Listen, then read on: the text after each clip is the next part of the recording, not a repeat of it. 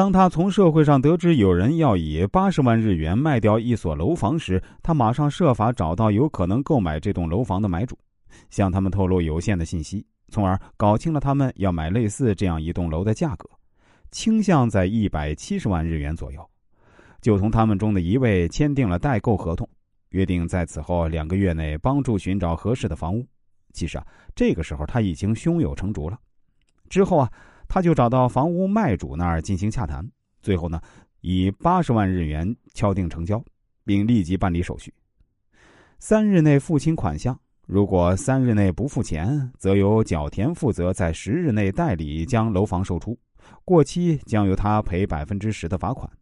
其实啊，他根本没有钱，以上只不过是他的缓兵之计，剩下的工作是关键的，就是要找到中间买主，他要。以这个买主买下这座楼房，然后由他代办出售，保证买主能在两个月内赚到一成利润，超过的部分归角田。对中间买主来说呢，两个月赚一成利润要比银行一年利息还要高，并且有人给予担保，安全可行，所以啊，这种买主很容易找到。在朋友的担保下，他很快就办妥了对中间买主的代买代卖合同。这时，同卖主定好的三天时间已过，正好由代理中间买主呢把楼房买了下来，完成了第一环节的预约购买。然后啊，他马上回过头来去找原先预约好的真正买主，通过洽谈以一百七十万价格呢将楼房出手，完成了原先预定的销售。这样前后不到一个月，他就净赚七十四万日元，实属借小鸡下大蛋。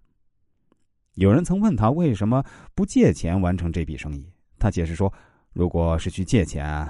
这生意是根本做不成的，至少时间来不及。因为我是穷光蛋，别人是不会借钱给我做生意的。但是啊，要找个朋友给做生意担保就容易得多。他做这种不要资金的生意，却有一套，就是后来他有了资金以后，也常用这种办法，颇有收获。他原来一无所有。”经过十年努力，就成为日本有名的建筑业大亨了。山下龟三郎和角田世美都是在没有资金的情况下，无偿的从一方手里买来商品，转手卖出后归还贷款，留下利润。这样，他们自己虽然没有钱，却无形中让别人成了为自己保管钱袋之人。同样是感冒，分病毒性和非病毒性，同样是让别人为自己保管钱袋。山下和角田所用的方法也不相同，这样在不同场合对不同人运用这一潜智慧，需要我们事前设计和临场应变的能力。